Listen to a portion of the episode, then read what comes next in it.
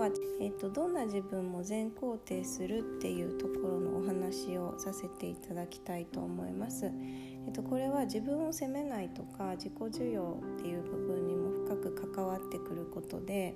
人ってこの状態が正解って思ってしまうとそうじゃない自分をこう否定して責め始めてしまうんですね。なのでどんな自分も全肯定するっていう意識を常に強く持っていただきたいんです。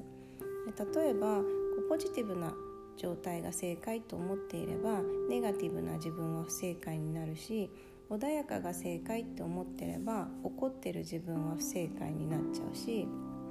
この講座だとねワークを順調に進めるのが正解って思ってれば進まない自分は不正解になってしまってで自分をこうできないって責め始めて落ち込んでいってしまうんですね。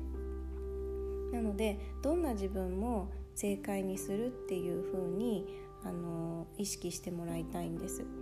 落ち込んじゃう自分も落ち込んじゃう自分でもいいよねとかできない自分もできなくても大丈夫とか人と比べる自分とかと人に嫉妬する自分とかイライラしちゃう自分勇気が出せない自分時間が取れない自分も全部正解にしてください。でそれがえっと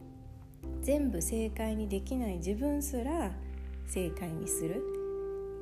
だからできない自分をできなくても大丈夫って思えない自分すら大丈夫っていう風に肯定してあげるっていう感じです。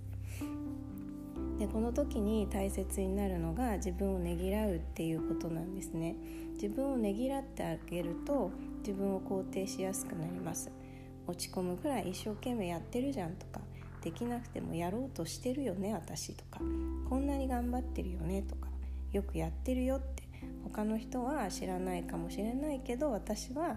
こんなに頑張ってのちゃんと知ってるよっていう風に